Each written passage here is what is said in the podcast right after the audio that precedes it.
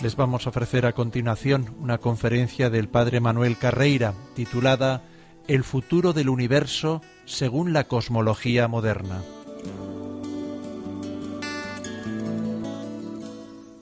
Hoy vamos a repasar muy brevemente unas ideas de cuál es la estructura del universo según la astrofísica moderna y qué teorías se proponen con una base científica de cómo puede ser esa evolución. En cualquier caso, todas las teorías que se presentan como posibles científicamente llevan a la destrucción de todas las estructuras que hay en el universo, incluso hasta el nivel atómico, y por lo tanto a la imposibilidad de supervivencia a largo plazo de ninguna forma de vida en ningún lugar. Esto es, en un resumen un tanto negativo, lo que voy a explicar en más detalle diciendo cuáles son las propuestas científicas que tienen más datos en su favor con respecto a esa evolución general y cuáles son las hipótesis que podríamos decir que no tienen por ahora comprobación científica. Recuerden que la ciencia no debe hablar de aquello que no puede comprobar en un experimento. Esa es la metodología científica.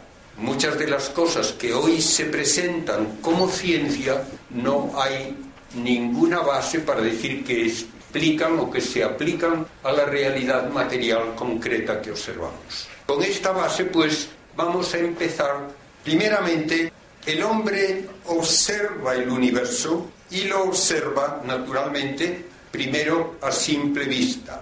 Y puede decirse que solo se da cuenta de que hay una inmensidad a su alrededor que es puro misterio. Se ven unas luces, unos puntos brillantes, pero originalmente el hombre no sabe ni qué son, ni dónde están, ni por qué brillan. Al nivel de la vida humana, ese panorama de estrellas parece inmutable y por eso en prácticamente todas las culturas se daba por supuesto que el universo era eterno e inmutable.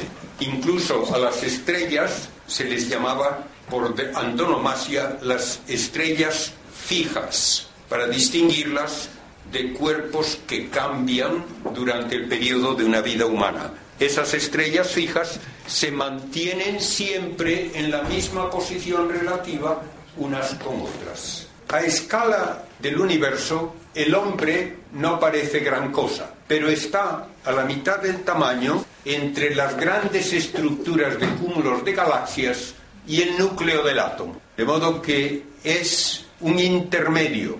A escala de tamaño material no es ni de lo más grande ni de lo más pequeño. Es del tamaño adecuado para ser un ser viviente y poder funcionar adecuadamente. En gran escala y en las escalas menores, el proceder de la materia en gran parte depende del tamaño por las cuatro fuerzas que definen a la materia. En gran tamaño, lo primero que nos impresiona es que este cielo está lleno de estrellas de una manera irregular. Da la impresión de que hay una banda muy densa de estrellas que nos rodea por todas partes y a esto es a lo que le llamamos la Vía Láctea.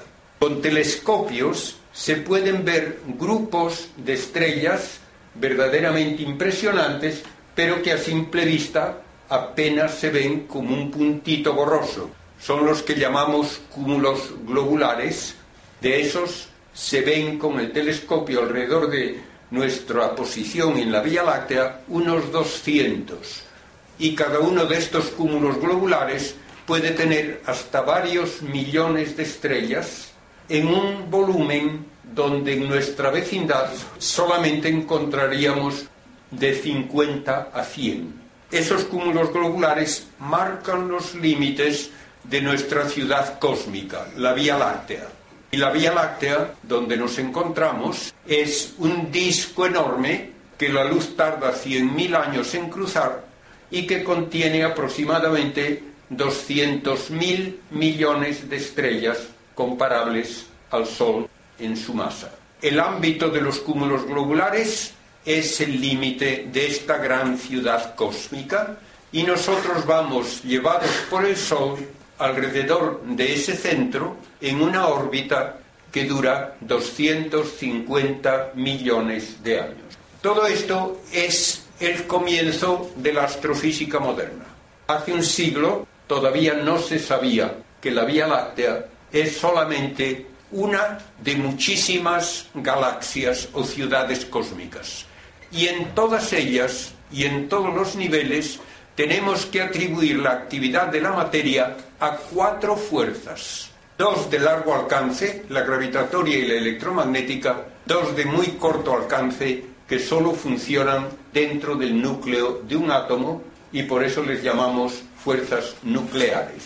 La fuerza gravitatoria afecta a todo cuanto existe de orden material. La fuerza gravitatoria solo produce atracciones y es la que aglomera las masas para llegar a formar estrellas y galaxias y planetas. Una de las razones que a veces se pregunta por qué los cuerpos del sistema solar son esferas, los planetas y el Sol también, porque la fuerza gravitatoria es ahí la que comprime a la materia en la forma más compacta posible.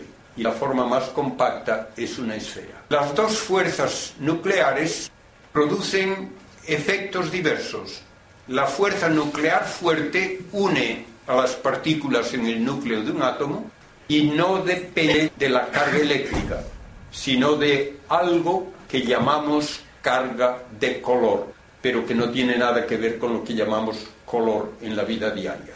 La fuerza nuclear débil ni es atractiva ni repulsiva, solamente transforma una partícula en otra y tiene como característica propia que siempre que actúa la fuerza nuclear débil hay una nueva partícula que aparece, se produce de diversas maneras, que se llama el neutrino. Partícula que cuando se propuso, se proponía para salvar la ley fundamental de la física de que en ningún proceso físico se pierde ni se crea nada, solo se transforma. Y así, cuando en una desintegración atómica se vio que faltaba energía, cálculos de masa parecían indicar que no faltaba masa, cálculos de carga eléctrica indicaban que no faltaba carga eléctrica, pero faltaba energía. Y había que escoger entre decir que no se cumple la ley de conservación de masa y energía o aceptar una partícula que debía tener masa prácticamente cero, porque el cálculo no permitía asignarle valor alguno medible, que no debía tener carga eléctrica y que debía moverse prácticamente a la velocidad de la luz. Y a esa partícula se le llamó neutrino y yo le tengo un cierto cariño de familia porque mi director de tesis doctoral fue uno de los descubridores del neutrino y con otro compañero lograron demostrar que existe el neutrino y ese trabajo fue premiado con premio Nobel en 1976. Vamos ahora al origen del universo. En los últimos 20 años, sobre todo, nuevos estudios de la radiación primitiva llevaron a decir que hubo una época inicial en que se formó una cantidad enorme de estrellas. Esto ocurrió aproximadamente unos 300.000 años después de la gran explosión primitiva.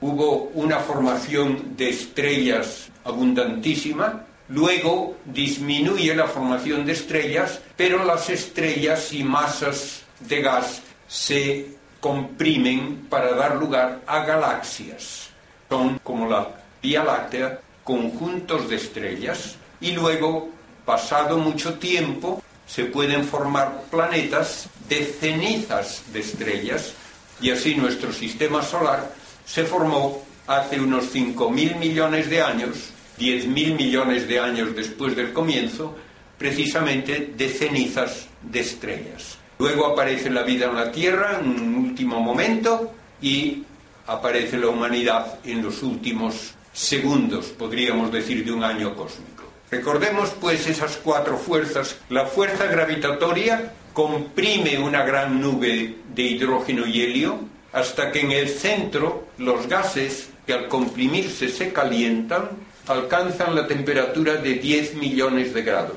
Esa es una temperatura crítica porque las partículas a esa temperatura se mueven con tantísima velocidad que dos protones, dos partículas con carga eléctrica positiva, que se repelen tremendamente, pueden chocar y acercarse tanto que la fuerza nuclear fuerte, que apenas tiene alcance alguno, les mantenga unidos por un momento.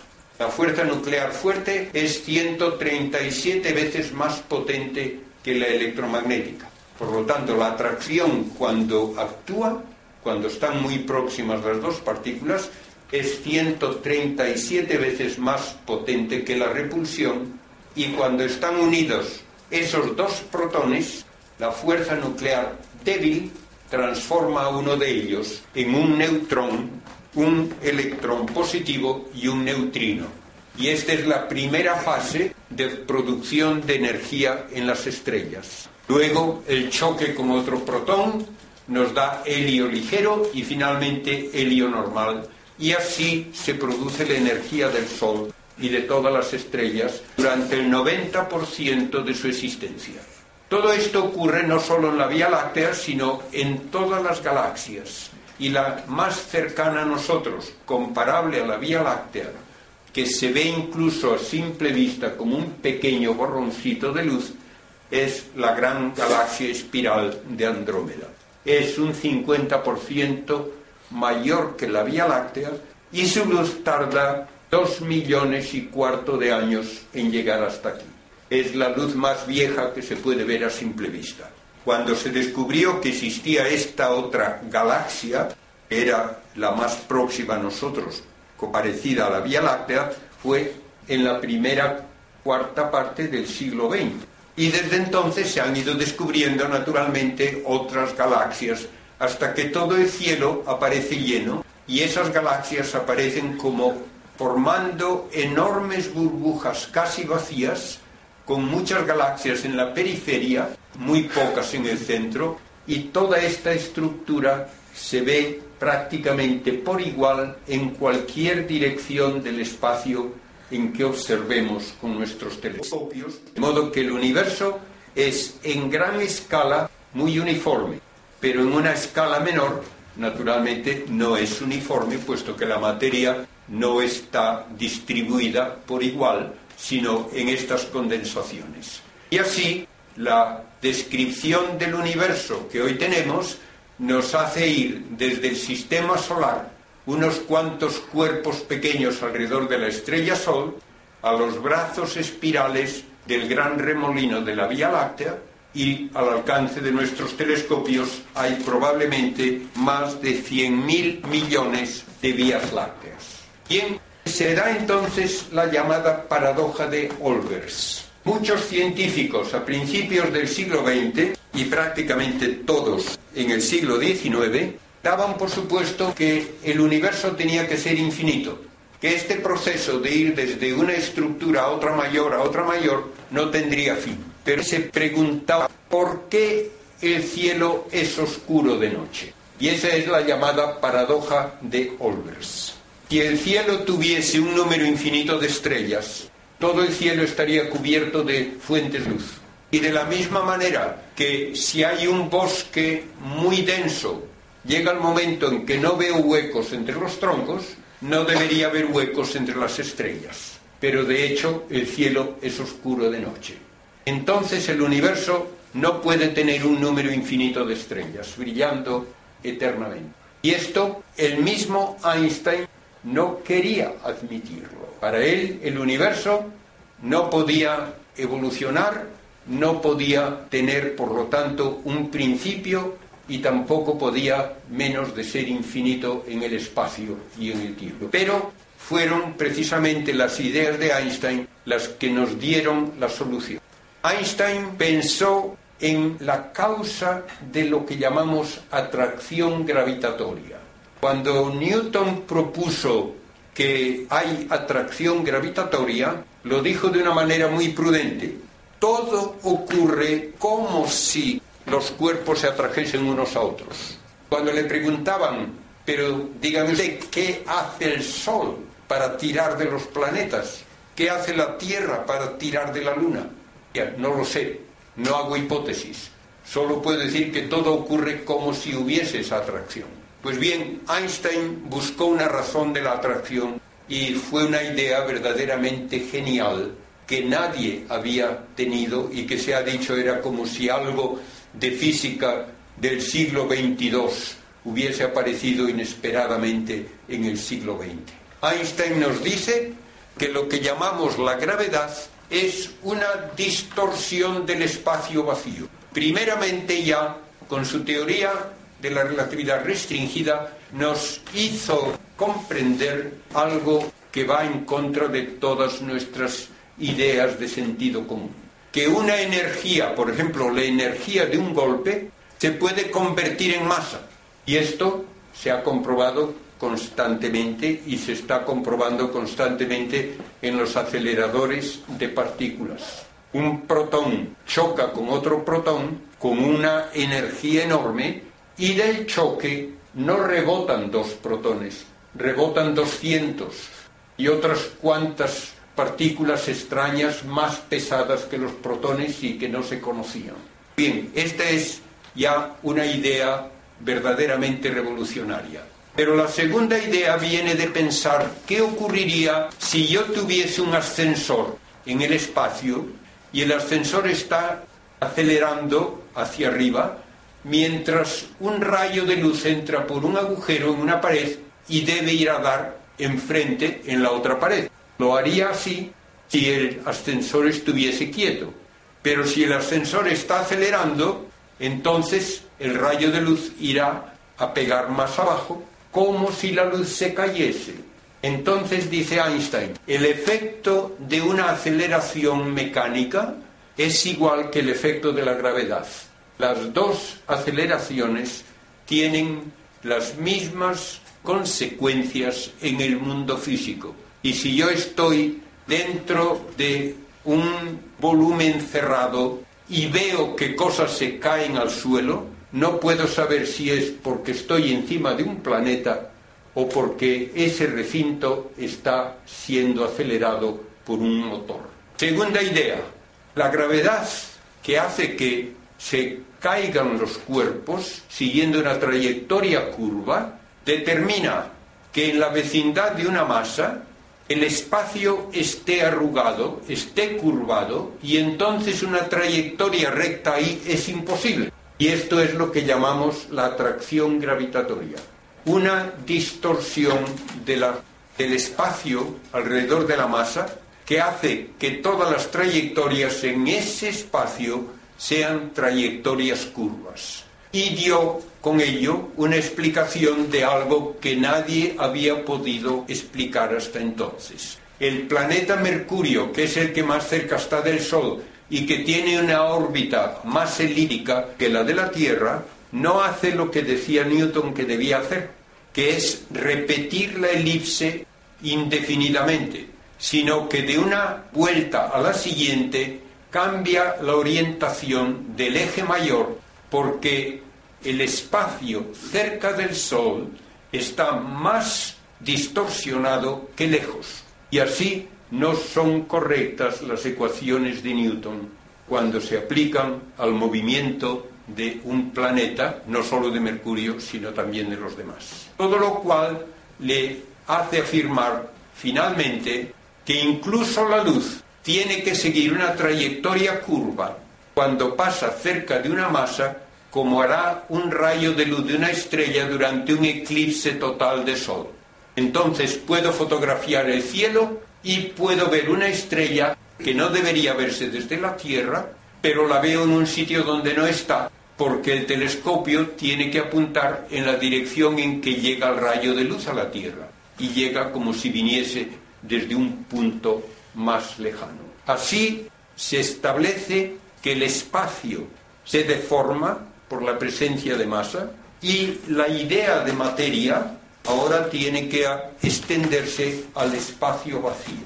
Materia es todo y solo lo que puede ser afectado por una de esas cuatro fuerzas. Y eso incluye partículas, energía, espacio vacío, espacio y tiempo. De modo que todo eso se ve afectado por la presencia de masa y por tanto por la gravedad. Se pudo en 1919 comprobar que dos estrellas cuya posición era bien conocida en el cielo, sancia mutua, cuando tienen el Sol en medio durante un eclipse, aparecen más separadas porque su luz sigue una trayectoria distinta, porque pasa a través del espacio deformado por la masa del Sol. Esto se ha observado ya muchas veces al estudiar galaxias en todo el universo y se puede dar algo como la llamada cruz de Einstein, en que una galaxia muy lejana se ve simultáneamente en cuatro sitios, pero es la misma.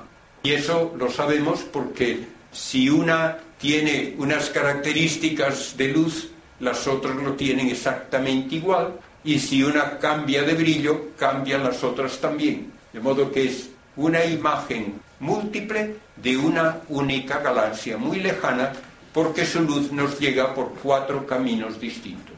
Ahora damos el paso más importante. Si esto es así, entonces todo el universo puede ser finito, pero sin límites. Toda la masa del universo debe causar una curvatura general de forma que yo podría, en principio, salir de viaje en una dirección cualquiera y al cabo de muchísimo tiempo me volvería a encontrar en el punto de partida.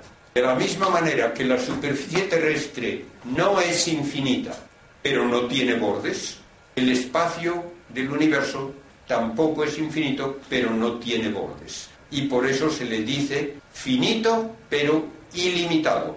Y una vez que Einstein llegó a esta conclusión, se encontró, a pesar suyo, con que las ecuaciones indicaban que este volumen de todo el universo tenía que estar en evolución.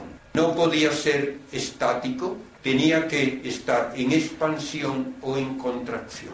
No le gustaba nada esta idea, pero dos matemáticos, uno el ruso Friedman y otro un sacerdote belga, el abate Lemaitre, le demostraron que sus ecuaciones no dejaban otra salida. Y entonces se da la observación básica de toda la cosmología moderna. Y el universo está en expansión desde cualquier galaxia que se tome como referencia, se verá que todas las demás se alejan. Y se alejan tanto más a prisa cuanto más lejos están. En astronomía es muy común medir la velocidad con que una estrella se mueve con respecto a nosotros estudiando su espectro. Si la estrella está quieta con respecto a nosotros, vemos una línea en que se absorbe la luz en un sitio determinado. Si la estrella se aleja, la línea aparece corrida hacia el rojo. Si se acerca, aparece corrida hacia el azul, porque las ondas cambian de tamaño si no está inmóvil la fuente emisora. Pues bien, Edwin Hubble en 1929 aplicó esto a las galaxias y vio que cuanto más lejos está una galaxia, más desplazadas al rojo aparecen las líneas de su espectro, indicando una velocidad de alejamiento cada vez mayor.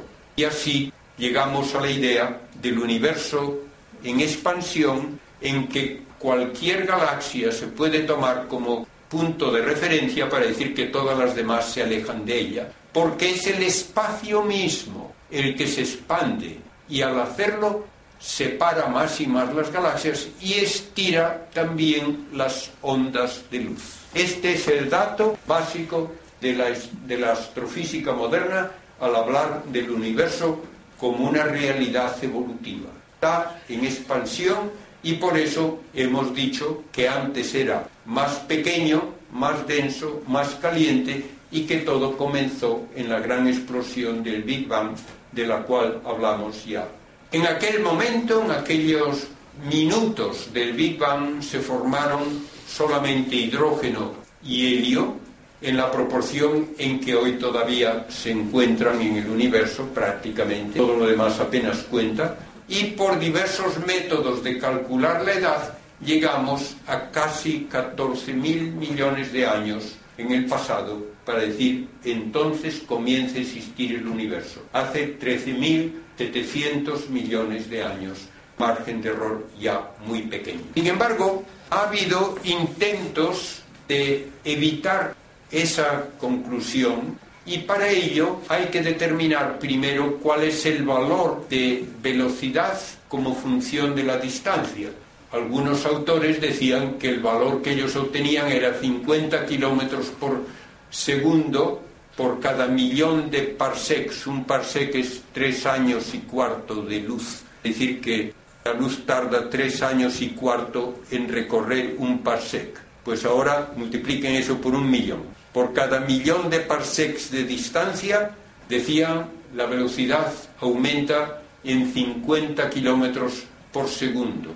Otros decían, no, aumenta 80. Ahora hay un cierto consenso de que la velocidad no puede ser muy distinta de unos 65 kilómetros por segundo por cada millón de parsecs. ¿Qué quiere decir eso? Si el universo tiene mucha densidad, quiere decir entonces que la gravedad puede frenar el modo de moverse las galaxias, nos resultaría un universo con una edad que es menor que la de muchas estrellas que nosotros observamos. Por lo tanto, el universo no puede tener mucha densidad. Si tiene muy poca densidad y hay una constante cosmológica, que es una fuerza inventada por Einstein para ver si así se evitaba un universo que evoluciona, tenemos un universo con una edad mayor de la que nos dan los datos, con un universo de muy poca densidad y sin esa constante o esa fuerza repulsiva que inventó Einstein, entonces tenemos un cálculo que está de acuerdo con lo que observa. Y todo ello se puede expresar en términos matemáticos como si la curvatura del universo fuese cero, el universo plano, cuando hay la densidad adecuada para que nunca termine la expansión, sino que vaya hacia un tamaño límite que no se alcanza. En cambio, si la densidad es mayor, el universo será cerrado, se frenará la expansión completamente y vendrá luego una contracción, un colapso. Y si la densidad es menor de la crítica, la expansión va a tamaños cada vez mayores sin límite. Todo ello se puede también mostrar con tres posibles trayectorias del universo. Cómo aumenta el tamaño del universo con el tiempo. Indefinidamente hacia un tamaño máximo que nunca se alcanza de todo o hacia un tamaño menor que luego lleva a una contracción. Y estas son las tres posibles formas en que el universo ha de evolucionar en su totalidad. Hablemos primero de que el universo tenga mucha materia y frene la expansión. En ese caso, quienes no desean aceptar que el universo termine y se acabó, quieren que se recicle, proponen que llega el momento de máxima expansión y luego hay un colapso y otro Big Bang. Pero en el colapso lo que se reúne para formar el bloque explosivo de la segunda fase es solo la materia en forma de masa. A la radiación no se la puede frenar. Por lo tanto, toda la masa que se ha convertido en radiación durante la evolución del universo, esa ya no se contrae. Y en la segunda posible fase explosiva hay menos masa y más radiación. Por lo tanto, el ciclo siguiente es mayor. Y vuelve a ocurrir otro tanto que hay menos masa que se contrae que en la primera contracción, hay más radiación y finalmente tenemos un universo que ya no se contrae. De modo que no hay científicamente ningún apoyo para un universo que se recicla. Podría decir que es intuitivamente más satisfactorio un universo que se recicla que uno que deshace ya definitivamente, pero la física no apoya ese punto de vista. En 1965, dos astrofísicos, usando una antena para recibir señales de un satélite, detectaron la radiación que todavía llena el universo como resultado de la gran explosión del Big Bang.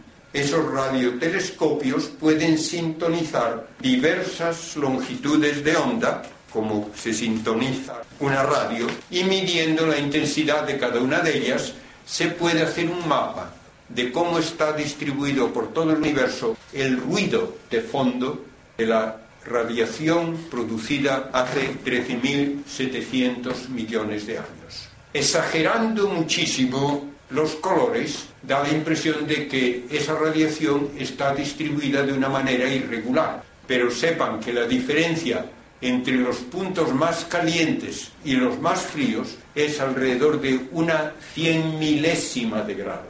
Modo que estamos hablando de un universo enormemente uniforme en cuanto a la distribución de su energía de radiación, pero con suficiente falta de uniformidad para explicar que haya cúmulos de galaxias. Y entonces el problema de la astrofísica moderna cambia de punto de vista. ¿Cómo es que el universo puede ser tan uniforme si la expansión fue muy rápida y las galaxias no podían estar en contacto unas con otras para mantener todas la misma temperatura. Y se propuso una teoría nueva, que es la teoría del universo inflacionario. Y esto nos trae a la nueva cosmología. Una nueva cosmología que tiene ideas y fórmulas, pero que todavía no tiene comprobación experimental. La nueva cosmología se basa en gran parte en el estudio de las partículas elementales. El protón y el neutrón están compuestos de otras partículas que llamamos quarks, que nunca se observan independientemente, pero se infiere su existencia cuando hay transformaciones de partículas. En choques de partículas como en el CERN aparecen partículas desconocidas de vida muy efímera, pero que son predichas por las teorías que incluyen los quarks y posibles modos de entender a la materia en lo más pequeño. Se ha conseguido hace unos 15 años establecer una formulación unitaria de la fuerza nuclear débil y la fuerza electromagnética. Se le llama la fuerza electrodébil. Desde entonces se ha querido unir en una teoría más compleja la fuerza nuclear fuerte. Y si se lograse esa teoría, debería darse la inflación, pero esa teoría todavía no la ha conseguido nadie. Y hay la ilusión de una superunificación en que todas las cuatro fuerzas, incluyendo la gravitatoria, serían una única fuerza al mismísimo comienzo del universo. ¿Y cuál es el mismísimo comienzo del universo? Pues de una manera un tanto peculiar se dice que hay un tiempo mínimo que se llama el tiempo de Planck o la era de Planck, con una duración del orden de 1 dividido por 1 seguido de 43 ceros. De modo que hagan ustedes la cuenta, un 1 dividido por un 1 seguido de 43 ceros. Esa fracción de tiempo sería el tiempo mínimo con juegos de las constantes de la naturaleza se puede obtener una combinación de constantes. La h es la constante de Planck dividida por 2pi, la constante de la gravitación y la velocidad de la luz al cubo. Y esta combinación me da unidades de longitud, y a eso se le llama la longitud de Planck, que es un metro dividido por un 1 seguido de 35 ceros. El tiempo, ya lo he explicado, otra combinación de constantes da la idea de ese tiempo mínimo. A estas dos unidades de distancia y de tiempo se les quiere dar valor físico, que son el límite de lo que la física puede tratar y de lo que puede ocurrir en la realidad material, que no puede haber un tiempo menor ni una distancia menor. Yo eso lo encuentro muy arbitrario, porque hay otra combinación de constantes que me da la masa de Planck, que es mayor que una bacteria, de modo que no es un límite ni para arriba ni para abajo. Y hay una carga de Planck, una carga eléctrica, que es equivalente a 11 electrones, de modo que tampoco es un límite para arriba ni para abajo. Y hay una temperatura de Planck que no tiene tampoco por qué suponerse que es el límite de las temperaturas.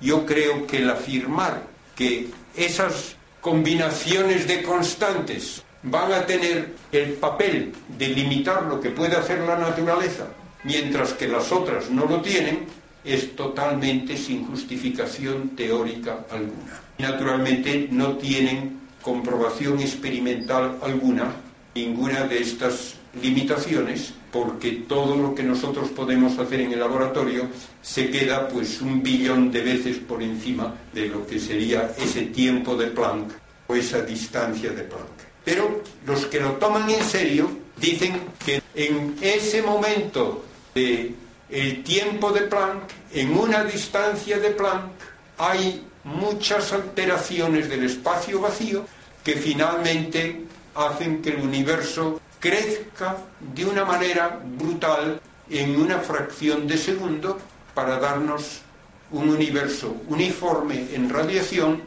hasta que finalmente aparecen las galaxias. Bien, yo lo digo como una de las cosas que hoy están en boga pero que yo dudo mucho pueda demostrarse que tiene valor físico. Si se acepta esa inflación que dicen que el universo aumenta de volumen en menos de un segundo por un factor de un 1 seguido de 30 ceros, entonces les parece normal que el universo hoy aparezca uniforme. Yo opino que si uno no puede dar una razón de que el universo comience de una manera concreta o de otra, cualquier manera que se diga que comienza puede decirse que es una suposición arbitraria. Pero a mí me da igual o arbitrario el decir que el universo comienza en ese tiempo de plan con esa inflación para la cual no hay prueba alguna, o decir que el universo comienza siendo ya uniforme porque lo hace uniforme el creador, que acabo antes de esta segunda manera.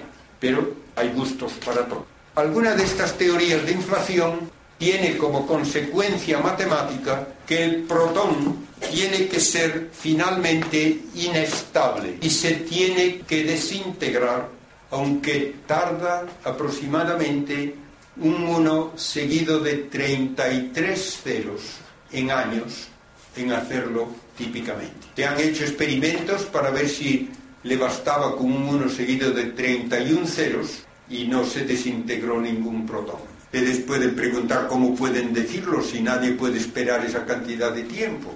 31 ceros, pues no le digo nada. Pues lo que hacen es tener un tanque enorme de agua donde hay más de un 1 seguido de 35 ceros de átomos y de protones. Y entonces uno dice, si por término medio se ha de desintegrar un protón en ese tiempo, alguno se ha de desintegrar mientras estamos mirando y hasta ahora no ha ocurrido. De modo que esa es una hipótesis que no nos va a llevar muy lejos desde el punto de vista experimental. Otra consecuencia de esas teorías de inflación es que debía darse en el universo una serie de estructuras como grietas en el espacio vacío que serían prácticamente sin espesor alguno, pero con mucha masa.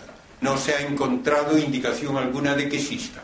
Otra consecuencia de esa posible unificación indicaría que estructuras de dos dimensiones o de tres dimensiones también podrían haberse formado que distorsionarían el fondo de energía. No se ha observado eso. Y el último fracaso de encontrar una comprobación experimental de toda esta teoría es que predice que haya algo así como electrones que en lugar de tener carga eléctrica tendrán una carga magnética. Se les llama monopolos magnéticos. Hace unos 20 años, un descendiente de un físico español, Blas Cabrera, en California, anunció que parecía haber encontrado un monopolo magnético. Nadie ha podido encontrar otro Pues el resultado es que todo esto se queda como una pura estructura matemática que puede tener algo que ver con la realidad o no. Otra teoría también de la nueva cosmología es que el universo debió comenzar siendo pura energía. Pero si comenzase como pura energía, de la pura energía se pueden formar partículas, sí, lo dijo Einstein. Pero deben formarse en cantidades iguales partículas con carga eléctrica positiva y con carga eléctrica negativa. Es una de las leyes de conservación. Pues bien, en ese caso tenía que haber una cantidad de materia en el universo y una cantidad igual de antimateria, que serían partículas idénticas pero con la carga eléctrica opuesta. En realidad no es así. El universo no tiene antimateria en gran escala. Entonces se propone que hay una peculiaridad de la fuerza nuclear débil que hace que por cada 100 millones de pares de partículas y antipartículas haya una partícula de más. Entonces se destruyen esos 100 millones de pares y queda la partícula suelta. Esto tiene como consecuencia inevitable que entonces tiene que haber 100 millones de veces más masa en forma de energía que en forma de partículas. Y eso no es verdad. Como ven, los físicos están intentando de alguna manera establecer una forma que pueda explicar lo que hay, como dicen ellos, sin acudir a condiciones iniciales arbitrarias. Pero mi respuesta es, si usted no tiene una situación previa de la cual deducir lo que va a ocurrir, cualquier modo de comenzar el universo puede decir que es con condiciones arbitrarias. Y no se gana nada con poner la arbitrariedad en que haya este modo raro de comportarse la materia, en lugar de decir que es arbitrario que comience el universo siendo pura materia y además uniformemente distribuida la energía. Realmente, en nuestra época, el intento de conseguir una unificación de fuerzas lleva inexorablemente a preguntarnos si es posible unir la gravedad según Einstein, que es la curvatura del espacio, con la mecánica cuántica simbolizada por la ecuación de onda de Heisenberg. Si se pudiesen unir esas dos teorías, entonces los partidarios de la mecánica cuántica dicen, la mecánica cuántica nunca me dice que va a ocurrir algo concreto, solo me dice que hay más probabilidad o menos de que ocurra esto o lo otro o lo otro. Por lo tanto, si ponemos a la mecánica cuántica en ese comienzo del universo, una probabilidad es que se dé un universo como lo conocemos, pero pueden darse otros universos distintos. Entonces se supone que hay un número incluso infinito de otros universos. Y el último en proponer esto de una manera muy drástica ha sido Stephen Hawking con el nuevo libro El gran diseño, donde dice taxativamente que de la nada salen infinitos universos. Para hacerlo todavía más llamativo, dice que de la nada, por gravitación, puede aparecer espontáneamente un universo o muchos. La nada no tiene gravitación y de la nada nada sale, que no es nada más que pura negación. De modo que eso es un juego de palabras totalmente sin valor científico. Este hervidero de múltiples universos se encuentra en el modo de hablar de muchas de estas teorías de otras dimensiones y de otras posibles maneras de construir un universo. En una de ellas, con 11 dimensiones, se habla de universos que son como placas que chocan entre sí en otra dimensión y cada vez que chocan se produce un Big Bang, una nueva explosión. No hay ni la más remota comprobación experimental de nada de eso. El último detalle experimental es que en los últimos 12 años se ha podido observar explosiones de estrellas en distancias a distancias enormes en galaxias que parecen indicar que el universo, en lugar de frenar su expansión, va cada vez más a prisa. De modo que no va a haber de ninguna manera otro Big Bang ni otro reciclaje, que el universo va cada vez expandiéndose más a prisa. En lugar de hablar del universo que se contrae, tenemos que decir un universo que no se contrae nunca y la aceleración va a llevar a que desde cada galaxia pueda decirse que no se ve ya nada. Todas las galaxias están tan lejos y alejándose tan a prisa que su luz no llega hasta nosotros. El futuro del universo de esta manera sería aislando cada galaxia de todas las demás, mientras hay sí una especie de actividad de partículas que se hacen y se deshacen en el vacío físico. Y ahí es donde entra la teoría que está más de moda, que es la de supercuerdas. Para que tomen con un poco de una pizca de sal, como suele decirse, hace unos 20 años en una revista científica de las de Ligio, en Estados Unidos, vi una recensión de libros y uno de los libros tenía como título Supercuerdas. Entonces yo empecé a leer la recensión y comenzaba así. Este libro sobre supercuerdas tiene mil páginas. En un espacio tan reducido no se puede proponer adecuadamente la teoría. Bien, pueden suponerse, perdí todo interés inmediatamente en leer el libro. Recientemente he leído otro libro en que uno de los que han trabajado mucho en supercuerdas dice, llevamos más de 30 años perdiendo el tiempo hablando de supercuerdas y ni siquiera es posible decir en qué consiste la teoría. De modo que será muy bonita matemáticamente lo que hacen, pero no hay idea alguna de que responda a la realidad. Las supercuerdas serían, en lugar de partículas, hilitos que vibran en 11 dimensiones y serían parte de la causa de que el universo se esté expandiendo y ahora estamos en un momento crítico en que la energía gravitatoria está ya siendo superada por la energía de expansión. Pero hay otras maneras de hablar. Cuando uno estudia cómo se mueven las estrellas alrededor de la Vía Láctea, se encuentra que en lugar de ir cada vez más despacio según nos alejamos del centro, van a una velocidad constante.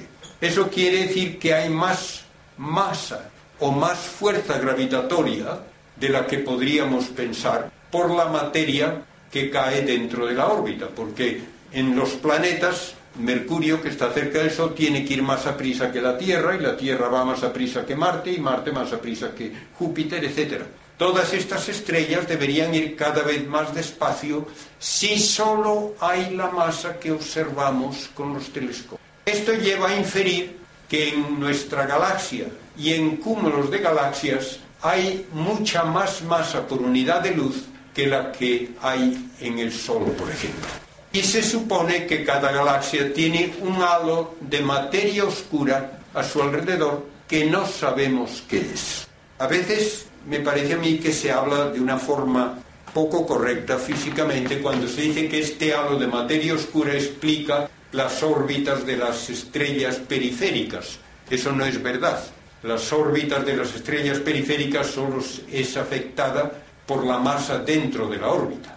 Pero se da una supuesta composición actual del universo en que la materia conocida apenas es nada, menos de un 1%, se supone que hay materia oscura desconocida, pero hasta cierto punto normal, y luego una cantidad enorme de materia desconocida que no puede ser materia normal.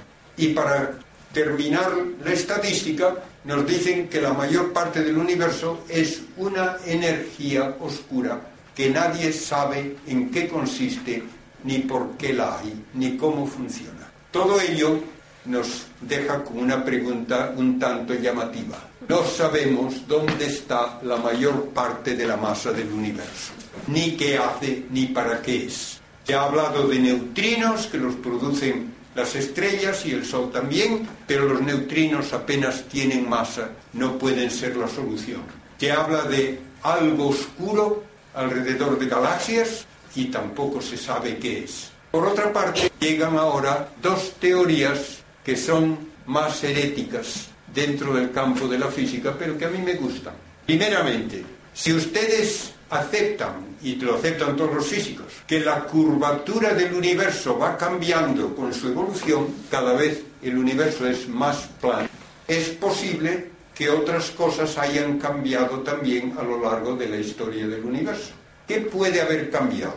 Pues vamos a hablar de dos teorías. Pero antes, por las teorías que tienen comprobación experimental, podemos decir simplemente lo que van a durar las estrellas según la masa que tengan y cómo van a terminar. Todas las estrellas terminan dando lugar a cuerpos fríos, compactos y muy pesados.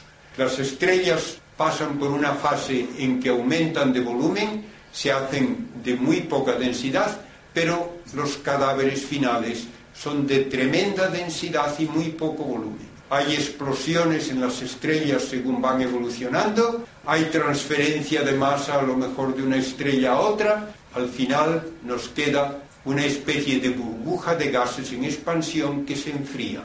Cuando el cadáver de la estrella es aproximadamente de vez y media la masa del Sol, tenemos lo que llamamos un pulsar, y si el cadáver tiene tres veces la masa del Sol, un agujero negro. Y todas las órbitas, por radiación gravitatoria predicha por Einstein, deben terminar combinando cuerpos en su centro de masa para dar lugar finalmente a gran cantidad de agujeros negros que ya en algunas galaxias tienen una masa de más de 6.000 millones de veces la masa del Sol. El futuro del universo en ese sentido es muy negro. Tener muchísimos agujeros negros y se apagarán todas las estrellas mientras se van alejando más y más unas de otras las galaxias. Por radiación de Hawking, que es una idea que él ha propuesto hace unos 20 años y que le dio la fama, los agujeros negros pueden finalmente evaporarse y el estado final del universo tiene que ser una inmensa burbuja de vacío, oscuridad y frío. Pero volvamos a cómo las estrellas no se mueven según era de pensar si solo existe la masa que conocemos. Un físico de Tel Aviv, Mardokai Milgrom, ha propuesto modificar la ley de la gravedad de Newton.